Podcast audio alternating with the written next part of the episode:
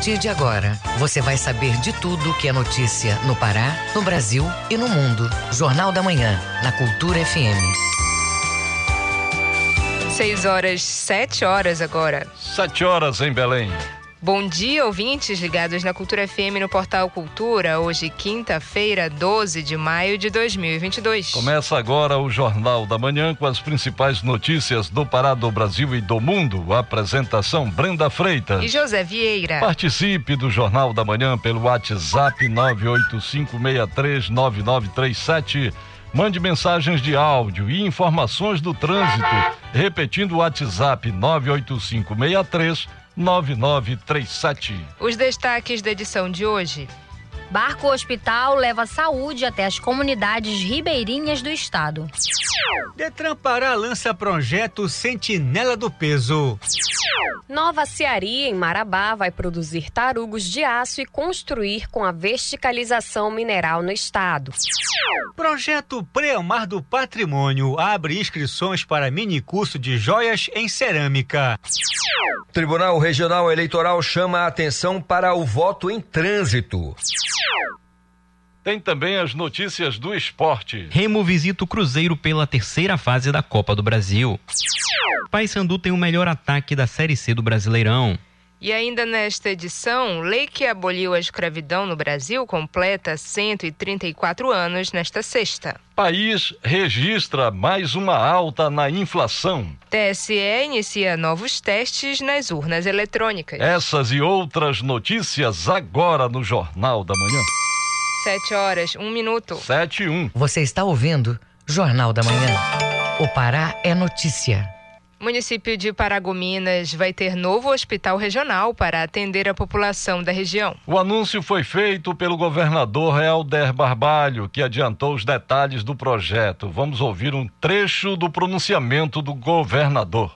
Uma mensagem especial para a população de Paragominas. Neste sábado, dia 14, nós estaremos aí com vocês para uma agenda histórica, um momento único e importante para a população desta região. Nós estaremos formalizando a compra do Hotel Regente para se transformar no novo Hospital Regional do Leste, da região da Belém Brasília, da região do Capim, para atender a todos os municípios que compõem essa região tão importante do nosso estado, para melhorar a estrutura de saúde de média e alta complexidade, reforçando e salvando vidas da nossa gente.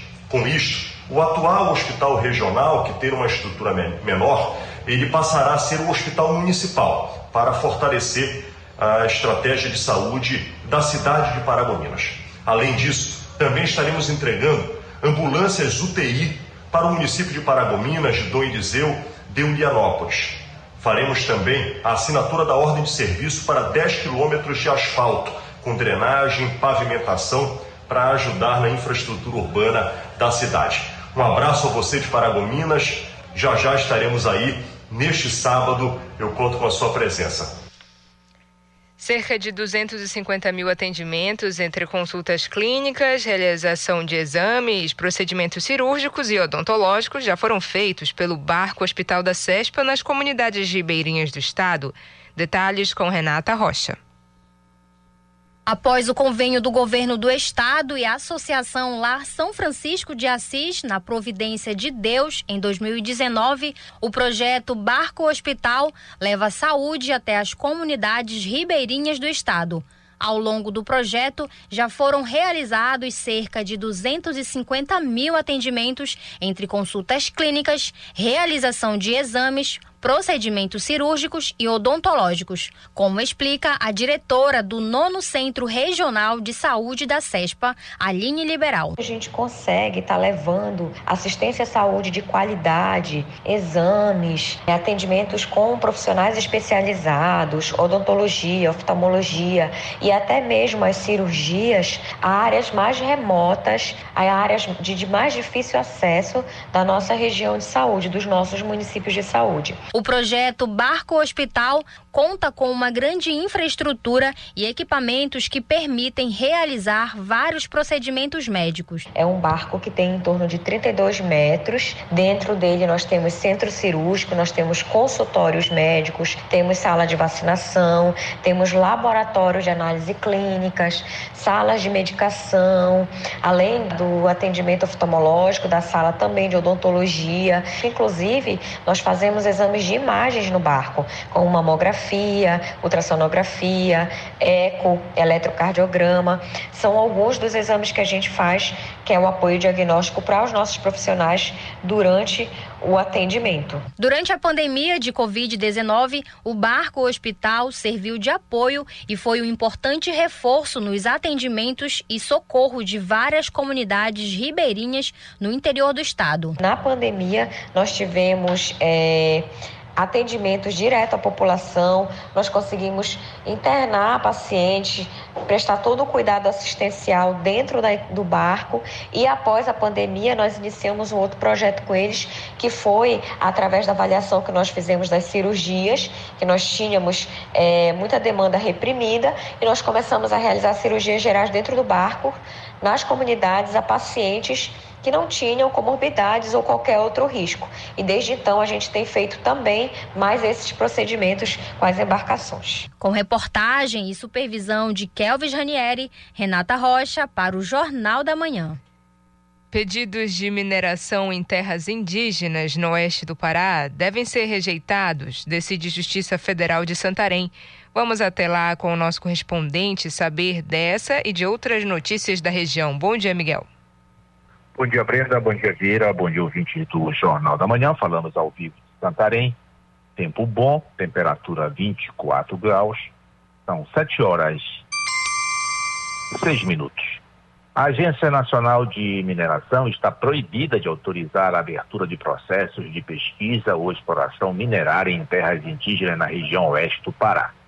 As terras indígenas abrangidas pela decisão são Nhamundá Mapuera, Trombetas Mapuera, Cachuana Tuvanana, Parque Indígena do Tomocumaque, Paru do Oeste, em Oriximiná, Zoé, em Óbidos e Maró, Cobra Grande, Munduruku Taquara e Bragança Marituba, esses últimos aqui em Santarém. A decisão da Justiça Federal estabeleceu o prazo de 30 dias para análise e o indeferimento imediato de todos os requerimentos minerários existentes que sejam totalmente incidentes em terras indígenas homologadas ou delimitadas e identificadas. A sentença, que atende a pedido de ação do Ministério Público Federal, reitera a decisão liminar eh, do ano de 2020. A Agência Nacional de Mineração deve indeferir tanto os requerimentos minerários atualmente existentes, quanto os que vierem a ser apresentados à agência determinou o juiz federal Jorge Peixoto, da Vara Federal Descentralizada de Santarém.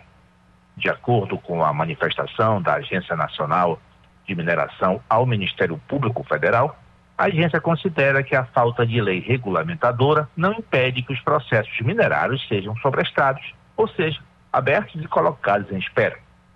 Para o Ministério Público Federal, no entanto, o simples registro, cadastramento e sobrestamento desses processos ainda que não deferidos ou mesmo apreciados, contraria a Constituição Federal e a Convenção 69 da Organização Internacional do Trabalho, OIT, que é lei no Brasil e garante o direito à consulta prévia, livre e informada. Vieira. Carreta que transportava bebida alcoólica pela rodovia transamazônica tomba e a carga é saqueada. Miguel, isso é comum aí na região? Vieira tem sido frequente, sim. Dessa vez, como mostram imagens de um vídeo que circula nas redes sociais, nem mesmo a presença da polícia militar impediu a ação dos populares. O saque de todo tipo de cargas após acidentes envolvendo caminhões de transportadoras ou motoristas autônomos tem sido frequente nas rodovias do Pará foi o que aconteceu no trecho da rodovia transamazônica entre os distritos de Miritituba e Campo Verde, no município de Itaituba, na região sudoeste. O acidente ocorreu na última terça-feira, quando um caminhão que transportava o carregamento de cerveja sofreu um acidente e tombou na rodovia BR-230. Antes que a Polícia Rodoviária Federal chegasse para isolar a área do acidente, dezenas de pessoas correram para o veículo e começaram a retirar os pacotes que ainda estavam intactos e as garrafas espalhadas pela pista. No vídeo gravado por um motorista que passava pelo local, pode-se ver como vários moradores recolhem calmamente a mercadoria que o caminhão acidentado transportava de Santarém, Miguel Oliveira, para o Jornal da Manhã. Muito obrigada, Miguel. Bom dia e bom trabalho. 7 horas 10 minutos. 7 e 10. Jornal da Manhã, na Cultura FM. O Pará é notícia comunidades de Juruti vão receber energia elétrica. Confira este e outros destaques do que é notícia no estado, no Giro do Interior, com Bruno Barbosa. A Secretaria de Estado de Desenvolvimento Econômico, Mineração e Energia, CDM, autorizou ontem o início das obras de construção de redes de distribuição rural para atender as comunidades Santo Antônio, Paraense e São João da Mataria, no município do Oeste do Pará. As ações fazem parte do programa de inclusão socioeconômica. As obras consistem na construção de 25,33 quilômetros de rede bifásica e instalação de 25 transformadores para atender 100 beneficiados com investimentos no valor de um milhão e meio de reais. No Baixo Tocantins, a Secretaria de Estado de Transportes, CETRAN, intensificou no início desse mês os trabalhos de reconstrução do asfalto na rodovia PA 150. Três equipes estão envolvidas na execução de serviços de tapa-buraco, remendo profundo e limpeza lateral dos dois lados da pista, no trecho da ponte Igarapé-Gavião até a ponte Mojuzinho, que fica no trecho entre os municípios de Goianésia do Pará e Jacundá. Atualmente, as equipes estão na área, próxima ao município de Moju. No Nordeste Paraense, as secretarias de Saúde, Trabalho e Promoção Social de Bragança realizaram ação itinerante de cidadania na Escola Municipal de Ensino Infantil Fundamental Gerson Alves Guimarães. A ação faz parte das atividades permanentes do Poder Público Municipal na prestação de serviços de saúde no campo social. A iniciativa ofertou consultas médicas, odontológicas e de enfermagem, vacinação contra a Covid-19 e testagem rápida de sífilis, HIV e de hepatites B e C, além da atualização e novos cadastros para o programa Auxílio Brasil, CAD Único. Bruno Barbosa para o Jornal da Manhã. Parceria entre Secretaria de Estado de Transporte e Detran proporciona melhor fiscalização e controle do excesso de peso nas estradas. O trabalho conjunto deve permitir a instalação de balanças móveis para verificar o fluxo de veículos pesados. As informações com Marcelo Alencar. O Sentinela do Peso tem o objetivo de monitorar controlar o excesso de peso transportado pelos veículos, prevenir danos à estrutura asfáltica, além de evitar acidentes de trânsito. Inicialmente, 13 balanças entre fixas e móveis vão ser instaladas ao longo das principais rodovias estaduais e federais, onde ocorre maior movimentação de veículos, como pontua o diretor técnico operacional do Detran, José Bento Gouveia. Nesses locais onde observado pela fiscalização que há um excesso de veículos que podem estar sendo transportando mercadorias acima do peso, nós estaremos com as balanças móveis. Em outros pontos, a gente já tem a balança fixa, vamos manter essa balança fixa. Desta forma, a gente pretende cada dia mais ir aperfeiçoando o projeto maior, que é o de dar maior segurança, que é de reduzir a acidentalidade. As balanças móveis vão ficar em pontos estratégicos, principalmente em locais onde ocorreram flagrantes de veículos com carga acima do peso. Os agentes de trânsito do Detran Pará estão sendo treinados e os últimos ajustes estão sendo feitos para que o projeto seja colocado em prática. O Detran atualmente opera com três balanças e outros novos equipamentos já estão sendo usados nos municípios de Redenção, Xinguara e Santarém. José Bento Gouveia destaca que a ação visa o aperfeiçoamento do serviço. Nós já trabalhamos com balança, apenas estamos complementando e aperfeiçoando, né, fechando o cerco maior dessas vias que de fato apresentam esse problema. Marcelo Alencar para o Jornal da Manhã. 7 horas 14 minutos. 7 e 14. Ouça a seguir no Jornal da Manhã. Lei que aboliu a escravidão no Brasil completa 134 anos nesta sexta. Cultura FM, aqui você ouve primeiro. A gente volta já. Estamos apresentando Jornal da Manhã.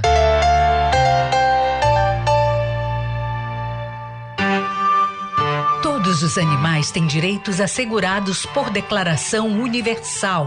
Quem escolhe ser tutor de um animal precisa reconhecer e cumprir as responsabilidades e os cuidados para uma vida digna. Pôr em risco a integridade de um animal, mesmo do que vive na rua, é considerado crime contra a vida e a pena de prisão varia de dois a cinco anos. Prender, não levar ao veterinário ou tratar o animal de forma degradante também é crueldade. Para denunciar casos de maus tratos a animais domésticos, selvagens, nativos ou exóticos, ligue 190 ou entre em contato com o IBAMA. Cultura, rede de comunicação. Meus amigos da cultura, fala o Edgar Augusto.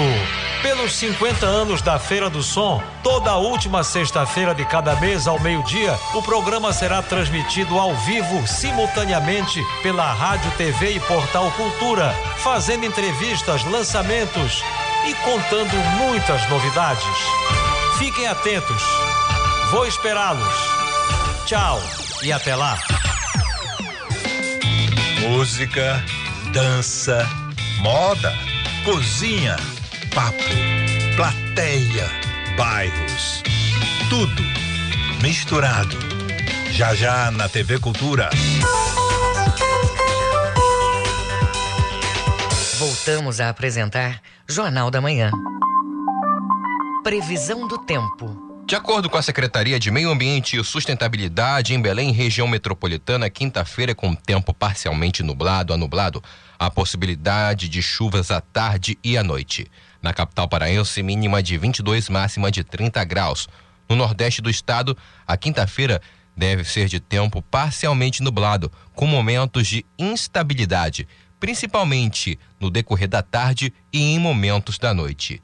Em Castanhal, mínima de 23, máxima de 32 graus. E na região do arquipélago do Marajó, tempo estável em boa parte do dia. Pode chover de maneira leve e em momentos isolados. No município de Soure, a mínima é de 22 e a máxima pode chegar a 31 graus.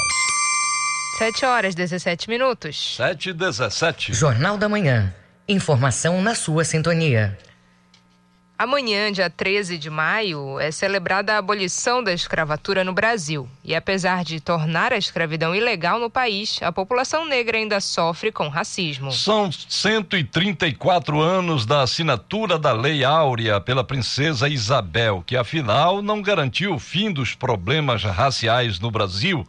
Saiba mais na reportagem de Cláudio Lobato. O dia da abolição da escravatura é celebrado no 13 de maio. A data comemora o fim da escravidão no Brasil oficialmente através da Lei Áurea, sancionada no dia 13 de maio de 1888 pela princesa imperial do Brasil, Dona Isabel. Mas a luta contra a escravidão deve ser reconhecida como um processo protagonizado pelos negros escravizados e não como benesse de uma sociedade escravista, como destaca o professor do curso de História da UNAMA, mestre em História Social da Amazônia, Diego Pereira Santos. Um movimento que mesmo que não tenha dado ou não tenha garantido totalmente uma libertação desses ex-escravos, naquele momento, em 1888, é um movimento que nós devemos reconhecer a partir da luta desses sujeitos históricos. O Brasil foi o último país da América a abolir totalmente a escravatura, que durou quase 400 anos. Os escravos eram usados para todo tipo de trabalho, desde os domésticos, passando pela agricultura, mineração e pecuária.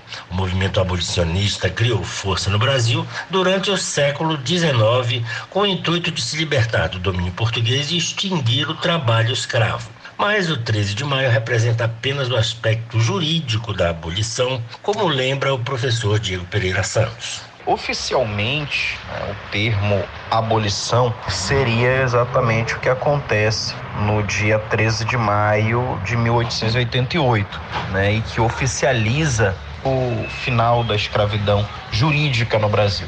Essa escravidão ela permanece sobre outras perspectivas, mas se encerra então um longo processo que inicia desde pelo menos o século XVI, século XVII nas Américas e que colocava em pauta essa visão sobre o outro né, especialmente é, uma perspectiva de propriedade sobre o outro. Então é isso que vai representar oficialmente esta data. O 13 de maio é celebrado nas escolas e instituições de ensino para reforçar a história da luta pela criminalização da escravidão, uma prática considerada hedionda mas a discriminação racial ainda predomina na sociedade brasileira. Assim, o dia da abolição da escravatura também serve como um mecanismo de conscientização e educação para ajudar a erradicar completamente qualquer tipo de preconceito racial. Atualmente, o movimento negro brasileiro contesta esta data e prefere celebrar o dia 20 de novembro, data da morte de Zumbi dos Palmares, como um dia de festa para os afrodescendentes.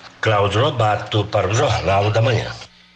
Uma parceria que acaba de ser firmada pretende contribuir para a diminuição da fila de espera de pessoas em busca do transplante de córnea. Atualmente, cerca de mil pacientes estão na fila de espera por um transplante de córnea aqui no estado, como você ouve agora na reportagem de Marcos Aleixo. Com o objetivo de zerar a fila de espera de transplante de córnea e facilitar este procedimento, uma cooperação técnica entre a Polícia Científica do Pará e o Hospital Ofir Loyola foi firmada.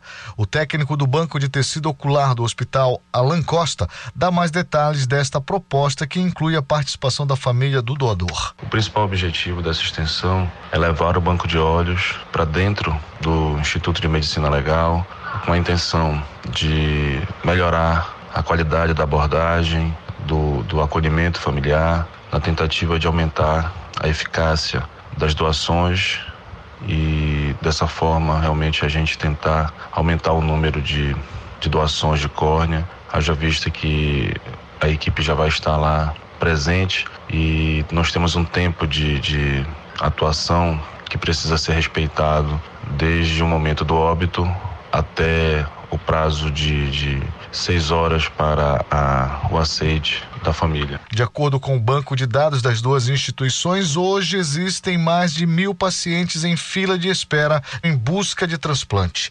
Todos os cuidados devem acontecer da chegada do doador até as providências em relação à captação da córnea, explica Alan Costa. Fazendo o acondicionamento seguro para que quando chegue as equipes do banco de olhos, com todo o aparato de, de proteção e também de respeito ao cadáver, possa ser feito um procedimento chamado de enucleação, onde é feita a extração única e exclusivamente do globo ocular, com preservação de toda a integridade anatômica do, do cadáver e é feito também uma, uma substituição do volume do globo ocular de tal forma que não vai ficar nenhuma uma percepção de que foi extraído. Lembrando que esta parceria tem por objetivo zerar a fila de espera para transplante de córnea.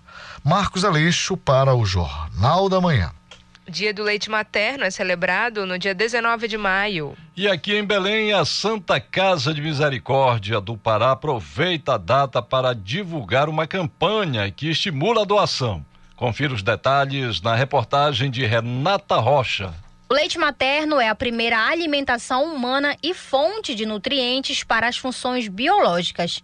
Os especialistas afirmam que o leite materno é o melhor alimento para os bebês por ter papel importante na proteção imunológica contra doenças infecciosas e ainda na adequação nutricional e desenvolvimento afetivo e psicológico, como explica a nutricionista do Banco de Leite da Santa Casa, Wanda Marvão. Ele atende bebê na sua funcionalidade, né? Ele é um alimento também funcional específico para as características dessa criança que acabou de nascer e que não tem ainda tudo pronto.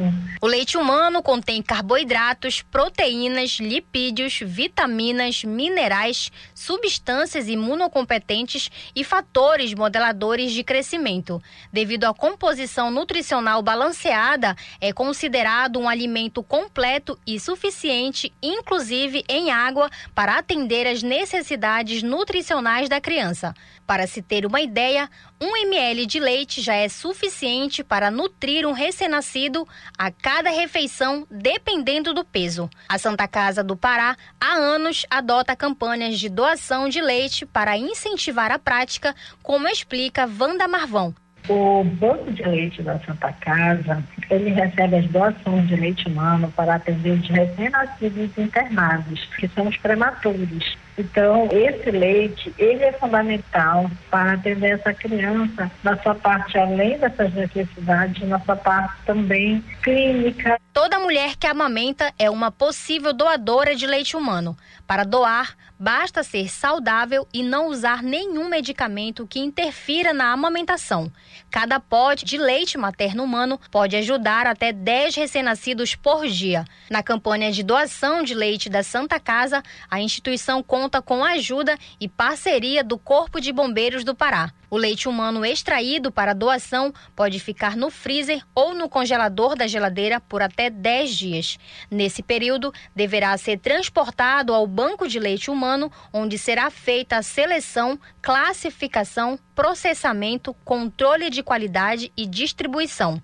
Wanda Marvão, nutricionista do Banco de Leite da Santa Casa, faz um convite para que as mães passem a ser doadoras voluntárias do projeto. Qualquer mãe que esteja amamentando, ela é uma doadora potencial. Muitas têm excedente de leite, outras nem têm tanto excedente, mas elas conseguem retirar e conseguem doar é, devagar esse leite. Ela pode e enchendo esse potinho de forma lenta, todos os dias um pouco, até que complete, se ela doar um frasquinho por semana, ela já está nos ajudando. Com reportagem e supervisão de Kelvis Ranieri, Renata Rocha, para o Jornal da Manhã. 7 horas 26 minutos. 7 e 26 Jornal da Manhã. Você é o primeiro a saber. O mundo é notícia. Vamos acompanhar agora as informações em destaque nos noticiários internacionais com Cláudio Lobato. O primeiro-ministro do Reino Unido, Boris Johnson, assinou nesta quarta-feira um acordo de proteção mútua com a Suécia e a Finlândia, que inclui assistência militar com tropas e armamentos em caso de ataques ou invasão. O acordo foi assinado por Johnson com a primeira-ministra da Suécia, Magdalena Andersson, em um ato em Estocolmo e com o presidente finlandês Sauli Niinisto em Helsinki. Segundo a líder sueca, com a medida, o país está mais seguro agora. Já na coletiva de imprensa conjunta com o premier da Finlândia, Johnson enfatizou que o pacto prevê a possibilidade de assistência militar direta britânica no caso de um hipotético ataque da Rússia. Os tratados foram firmados diante de ameaças recentes da Rússia contra os dois países escandinavos, caso eles ingressem na OTAN. A invasão russa da Ucrânia provocou a morte de 561 soldados da Guarda Nacional Ucraniana até agora, informou nesta quarta-feira o chefe da corporação, que inclui o batalhão Azov atualmente entrincheirado no complexo siderúrgico de Mariupol. Outros 1.697 soldados da Guarda Nacional ficaram feridos desde o dia 24 de fevereiro, detalhou o comandante da Guarda Nacional, Oleksiy Natochi em um comunicado. Em meados de abril, o presidente ucraniano Volodymyr Zelensky assinalou que entre 2.500 e 3.000 soldados ucranianos tinham morrido e que outros 10 mil estavam feridos e admitiu que era difícil dizer quantos desses poderiam sobreviver. A Guarda Nacional Ucraniana, vinculada ao Ministério do Interior, foi criada em março de 2014, depois que a Rússia tomou o controle da península da Crimeia, no Mar Negro, concentrou tropas junto às fronteiras orientais da Ucrânia. Tanto a Rússia quanto a Ucrânia não costumam divulgar os números de suas baixas no conflito. Um ataque cibernético de hackers russos atingiu nesta quarta-feira diversos sites da Itália, incluindo os portais do Ministério da Defesa, do Instituto Superior de Saúde e do Senado italiano. As autoridades italianas informaram que dessa vez a ação não é obra de grupos criminosos que buscam um resgate, mas sim do QNet, um coletivo militante pró-Rússia que, segundo vários especialistas, está ligado às Forças Armadas de Moscou com uma mensagem nas redes sociais, o que o NET, que também teria tentado bloquear o sistema de votação do Festival Eurovision em Turim, ameaçou a Itália, dizendo que este pode ser o começo do seu fim. A Agência Nacional de Cibersegurança está trabalhando em estreita colaboração com as administrações afetadas para restaurar seus sites, analisando o fenômeno e, ao mesmo tempo, sugerindo as primeiras contramedidas técnicas adequadas. Com informações da ANSA Internacional e a agência France Press, Cláudio Lobato para o Jornal da Manhã. 7 horas 30 minutos. 7h30. Ouça a seguir no Jornal da Manhã. Remo visita o Cruzeiro pela, pela terceira fase da Copa do Brasil. É daqui a pouco aqui na Cultura FM. Não saia daí, a gente volta já. Você está ouvindo Jornal da Manhã. ZYD 233, 93,7 MHz. Rádio Cultura FM, uma emissora da Rede Cultura de Comunicação. Fundação Paraense de Rádio Difusão. Rua dos Pariquis, 3318. Base operacional, Avenida Almirante Barroso, 735. Berlim, Pará, Amazônia, Brasil. MPB Festival apresenta Emicida. Então Emicida, com sua turnê Amarelo.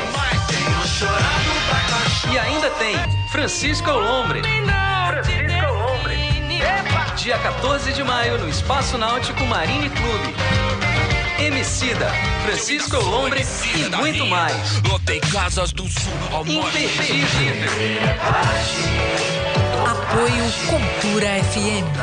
Faça parte da Rádio Cultura. Seja nosso repórter. Grave seu áudio com informações da movimentação do trânsito e mande para o nosso WhatsApp 985639937. Nesta sexta é dia de discotoca na Cultura FM. Discotoca, os sons que tocam o Pará, em versões exclusivas e intimistas. No programa desta semana, o cantor e compositor Reiner apresentando seu novo disco, Breu. Gostava mais quando eu. Discotoca, os sons que tocam o Pará, toda sexta às cinco e meia da tarde.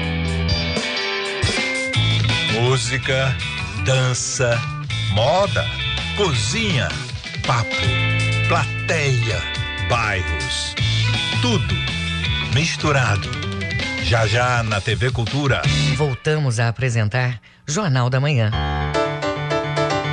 Tábuas de marés. De acordo com a Secretaria de Meio Ambiente e Sustentabilidade, em Belém, a maré vai descer às 2h42 da tarde e enche às 8 da noite. Em Salinópolis, Nordeste Paraense, pré-amar, às 3h42 da tarde. E Maré Seca, às 10h25 da noite. E no porto da Vila do Conde, em Barcarena, a maré está alta. Vazante, às 2h45 da tarde. E maré alta, às 8h10 da noite. 7 horas 33 minutos. 7h33. Você está ouvindo Jornal da Manhã. Esporte. Paysandu tem o melhor ataque da Série C do Brasileirão. Clube do Remo visita o Cruzeiro pela terceira fase da Copa do Brasil. Essas e outras do esporte com Felipe Campos. O Clube do Remo vai até Belo Horizonte para enfrentar o Cruzeiro nesta quinta pelo jogo de volta da terceira fase da Copa do Brasil. A partida vai ser realizada no estádio Independência e começa às sete e meia da noite. O time que se classificar vai para as oitavas de final e garante uma premiação de 3 milhões de reais. No jogo de ida, o Leão conseguiu vencer de virada. Rodolfo abriu o placar para os mineiros aos 20 minutos do segundo tempo, mas o Remo se recuperou com o gols de William Correia, que marcou contra, e com Daniel Felipe, que garantiu a vitória azulina de cabeça. Nesta quinta, os comandados de Paulo Bonamigo podem até empatar o jogo para garantir a vaga. Em caso de derrota por um gol de diferença, a decisão vai para os pênaltis. E se o Cruzeiro vencer por dois ou mais gols de diferença, a Raposa fica com a classificação. Ao todo, o Remo tem um excelente retrospecto contra o Cruzeiro. Em 12 duelos, a equipe azulina venceu em 7 oportunidades, empatou 4 e também perdeu uma vez. Além disso, o Remo venceu seis dos últimos sete jogos contra o Cruzeiro, incluindo quatro vitórias seguidas. Após cinco rodadas disputadas, o Paysandu tem o melhor ataque da Série C do Campeonato Brasileiro. Os comandados de Márcio Fernandes marcaram 12 gols até aqui, com duas goleadas, uma por 5 a 0 contra o Atlético Cearense e outra por 4 a 1 contra a equipe do Botafogo de Ribeirão Preto. Os outros resultados do Papão na competição acabaram empatados, em 1 a 1 contra o ABC, o Mirassol e o Ipiranga. O Paysandu também é o único time na terceirona com média superior a dois gols por jogo, somando 2,4 bolas na rede em média a cada partida. E para ajudar na criação desses gols, a diretoria Alviceleste confirmou a chegada do meia Gabriel Davis, que estava no Amazonas e disputou a Série C do ano passado pelo Manaus. Aos 32 anos, ele atuou em 15 jogos nesta temporada, marcou 5 gols e deu duas assistências. O paraense Maurício Santos se tornou o árbitro com gabarito internacional de ginástica aeróbica e vai participar do ciclo olímpico de 2022 até 2024, quando ocorrem as Olimpíadas de Paris.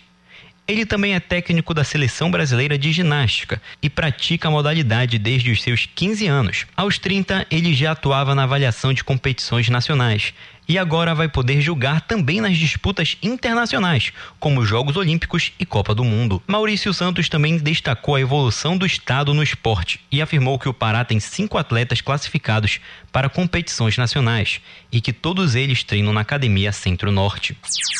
Além da partida da Copa do Brasil, o Remo também está de olho na Série C do Brasileirão. No domingo, os azulinos recebem o Mirassol às 5 horas da tarde no estádio Bampará Bainão, em Belém. E a diretoria do clube já começou a vender os ingressos para o confronto. Os torcedores que quiserem comparecer ao estádio azulino têm três opções de ingresso. Para as arquibancadas da 25 e da Almirante Barroso, a entrada custa 40 reais. Já as cadeiras cativas estão custando 60 reais.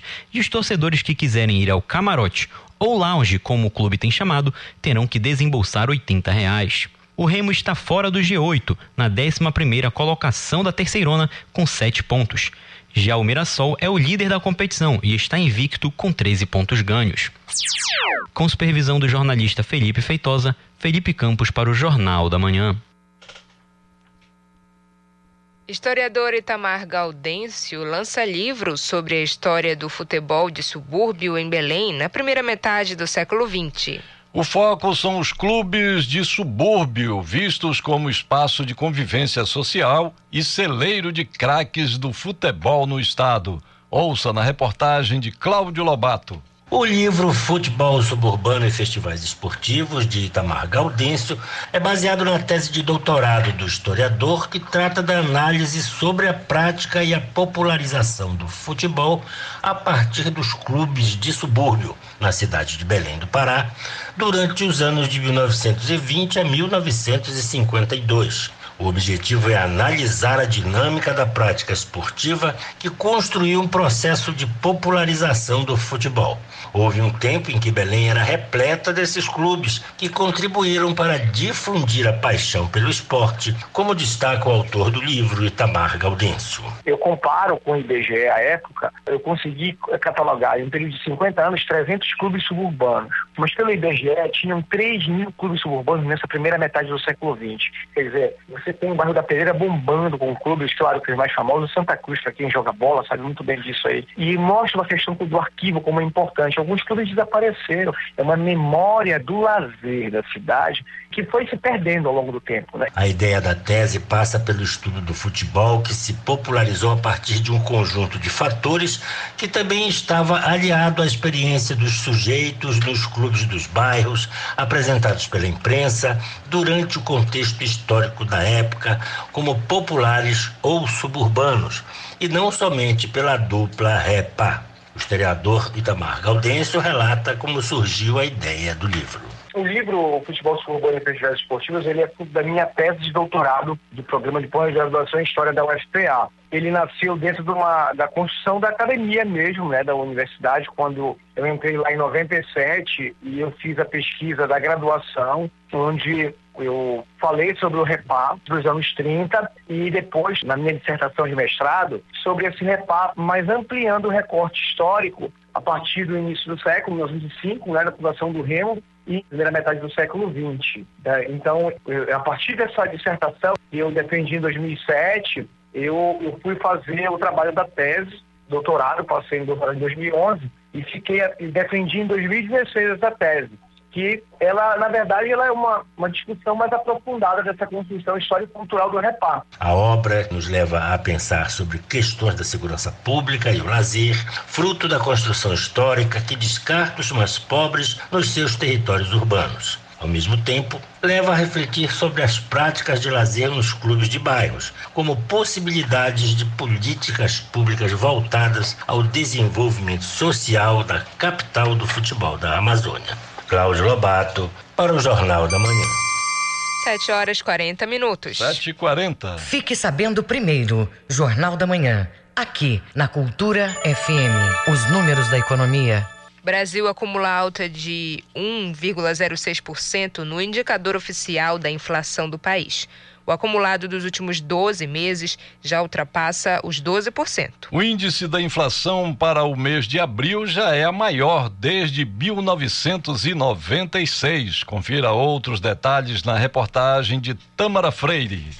A inflação oficial do país bateu novos recordes no mês de abril. A alta de 1,06% foi o maior resultado para este mês desde 1996. No ano, o indicador acumula alta de 4,29% e nos últimos 12 meses os preços já subiram 12,13%, o que é o maior valor desde outubro de 2003. Os dados são do Índice Nacional de Preços ao Consumidor Amplo, que foi divulgado nesta quarta-feira pelo IBGE. Os principais impactos no mês passado vieram dos alimentos e bebidas, que encareceram 2,06%. Logo atrás vem os transportes, com aumento de 1,91%. Juntos, esses dois grupos contribuíram com cerca de 80% do IPCA. E outra vez, a gasolina foi o subitem com maior contribuição para o aumento geral, após subir mais 2,48% em abril, provocando uma elevação de 3,20% no preço dos combustíveis. E de acordo com o analista do IBGE, André Felipe Almeida, isso levou a inflação geral a bater outro recorde no mês passado. Segundo ele, o índice de difusão, que mede a quantidade de itens que tiveram aumento, ficou em 78,25 a maior proporção desde janeiro de 2003. A quantidade de subitens que apresentaram variação maior que zero, dividido pela quantidade total de subitens na cesta. Né? As altas de preço foram observadas numa maior parte dos itens pesquisados, sendo os alimentícios 79,17% e os não alimentícios 77,51%. Um dos fatores que podem influenciar aí numa maior disseminação da alta de preços é de fato um aumento de custos, custo de frete. E o analista ainda destaca que a alta geral foi freada pela queda de 6,47% nas tarifas de energia elétrica, graças à mudança para a bandeira verde. Por causa disso, o grupo Habitação teve recuo de 1,14% nos preços, mas foi o único a apresentar deflação no mês. Por outro lado, a autorização do reajuste dos medicamentos em até 10,98% elevou o preço dos produtos farmacêuticos em 6,13% e fez com que o grupo Saúde e Cuidados Pessoais tivesse alta de 1,77%. Já a inflação dos alimentos e bebidas foi provocada principalmente pelo aumento dos itens consumidos em domicílio, e os maiores aumentos foram medidos em produtos que já tinham ficado mais caros, como explica o analista André Felipe Almeida. Leite longa-vida, que já havia subido mais de 9% em março, subiu mais de 10% agora em abril. A alta do tomate foi 10%, porém menos intensa do que no mês anterior, que havia subido 27%, 22%. Também óleo de soja, que continuou subindo mais de 8%. O IBGE também registrou recorde na inflação para as famílias de baixa renda, medida pelo Índice Nacional de Preços ao Consumidor, que subiu 1,04% em abril, a maior variação em 19 anos. Em 2022, o INPC acumula alta de 4,49%, que chega a 12,47% nos últimos 12 meses. Houve aumento dos preços em todas as regiões pesquisadas. E enquanto os produtos não alimentícios subiram 0,66%, os alimentícios ficaram 2,26% mais caros. Da Rádio Nacional no Rio de Janeiro, Tamara Freire. Agora vamos aos indicadores econômicos do dia com Felipe Feitosa. O Ibovespa, principal índice de ações da Bolsa do país, acumulou alta de 1,25% aos 104.396 pontos. O dólar comercial terminou o dia elevado em 0,21 pontos aos R$ 5,14. O euro ficou praticamente estável, com ligeira redução de 0,02% aos R$ 5,40. Cada grama do ouro custa hoje R$ 304,98 e a caderneta de poupança com aniversário este mês rende meio por cento. Felipe Feitosa para o Jornal da Manhã. 7 horas 45 minutos. 7 e 45 Ouça a seguir no Jornal da Manhã. TSE inicia novos testes nas urnas eletrônicas. Cultura FM, aqui você ouve primeiro, a gente volta já. Jornal da Manhã. Você é o primeiro a saber.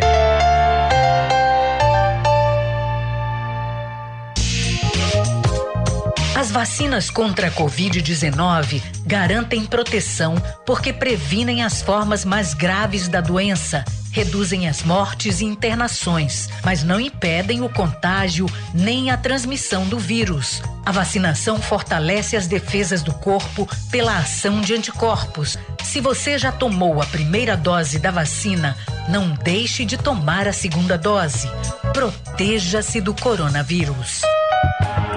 Cuidar da sua saúde é proteger a todos. Cultura, rede de comunicação.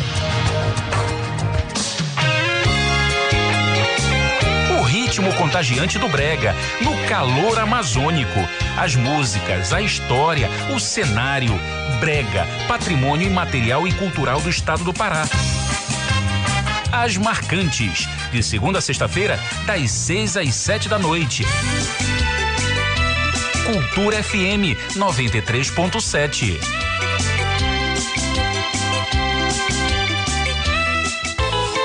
Música, informação e interatividade. Conexão Cultura, de segunda a sexta, oito da manhã. Ouvinte da Cultura FM, eu sou Isidoro Calixto, eu apresento o Conexão Cultura. Notícias, atualidades, informações e música para você ficar conectado com o que acontece no Pará e no Brasil. Não perca de segunda a sexta-feira, das 8 às 10 da manhã. Conexão Cultura. Música, dança, moda, cozinha, papo, plateia, bairros. Tudo misturado. Já já na TV Cultura. Voltamos a apresentar Jornal da Manhã.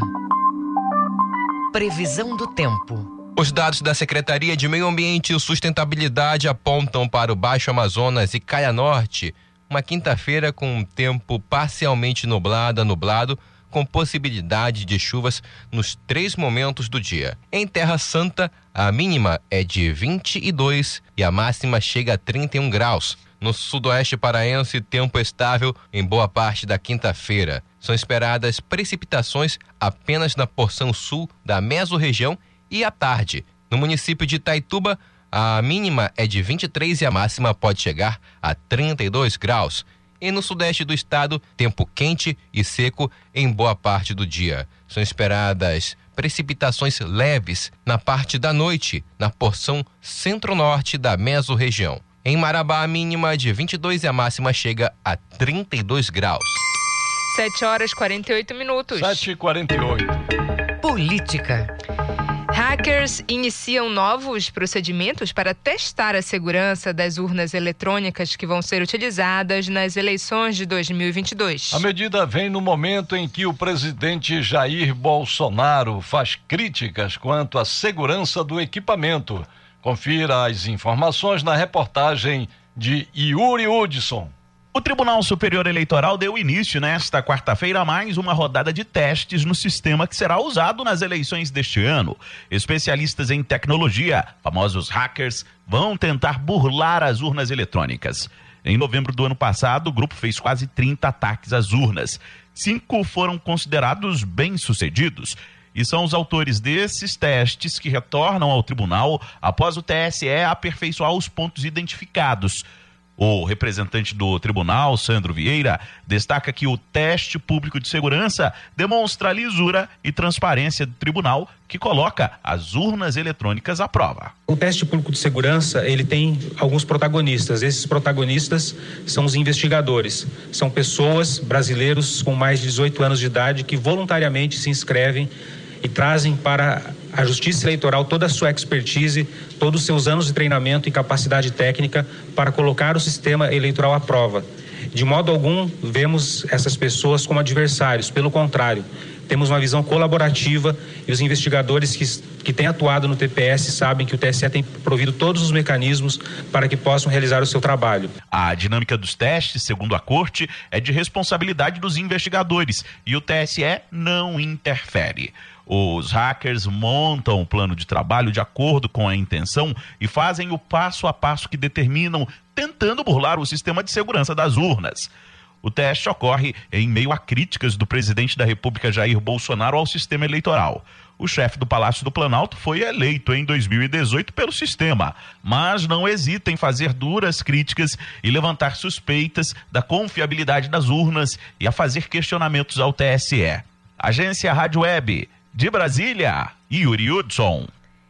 Com as eleições desse ano se aproximando, o TRE Pará chama atenção para o voto em trânsito. Saiba como proceder nesses casos, na reportagem de Isidoro Calixto. Quem mudou de cidade, mas quer votar nas próximas eleições, vai poder fazer isso através do voto em trânsito. O prazo para solicitar a modalidade vai de 12 de junho a 18 de agosto. Apenas quem estiver com o alistamento eleitoral em ordem vai poder votar em trânsito, uma vez que o cadastro cadastro do eleitorado já foi fechado. E assim, não é mais possível resolver nenhuma pendência relativa ao título, como multas ou faltas não justificadas. Alessandro Cruz, secretário de Tecnologia da Informação do TRE Pará, explica. O eleitor deve verificar a sua situação eleitoral, né? ele tem que estar com a sua situação regular, né? ele pode checar essa, fazer essa consulta no site do nosso tribunal, e aí sim ele pode requerer junto a qualquer cartório eleitoral munido de um documento oficial com foto. O TRE de cada estado vai divulgar com antecedência todas as sessões eleitorais em que haverá voto em trânsito. É bom lembrar que a modalidade só é disponibilizada em municípios com mais de 100 mil habitantes, além das capitais. Após a inscrição, quem estiver na mesma unidade da federação, de seu domicílio eleitoral, poderá votar para os cargos de presidente,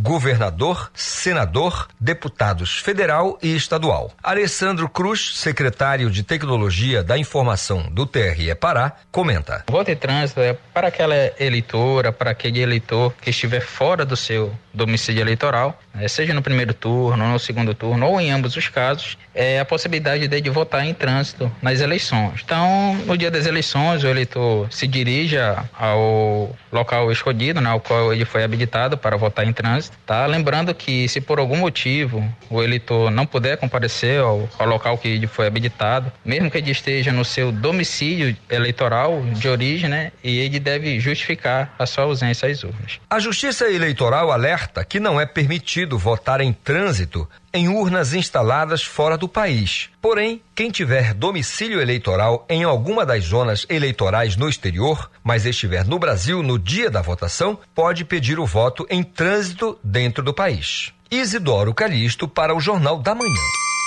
7 horas e 53 minutos. 7 e 53 Jornal da Manhã. Na Cultura FM. Distrito de Coraci recebe o projeto Preamar do Patrimônio Cultural. A programação oferece oficina, minicurso, além de roda de conversa aos participantes. A reportagem é de Marcelo Alencar. O objetivo do programa Preamar do Patrimônio é incentivar, valorizar e preservar o potencial cultural dos distritos de Belém e municípios paraenses. A programação na Vila Sorriso ocorre até o dia 21 deste mês na Estação Cultural de Icoraci, com mini curso Joias em Cerâmica, Argila e a roda de conversa, diálogos, memória e história, além de uma oficina sobre olaria. A ideia é possibilitar que os participantes atuem no mercado de trabalho como artesãos. A diretora do Departamento de Patrimônio Histórico, Artístico e Cultural, DEPAC, Karina Moria, dá mais detalhes do projeto. Este que está sendo realizado em Coraci é para reavivar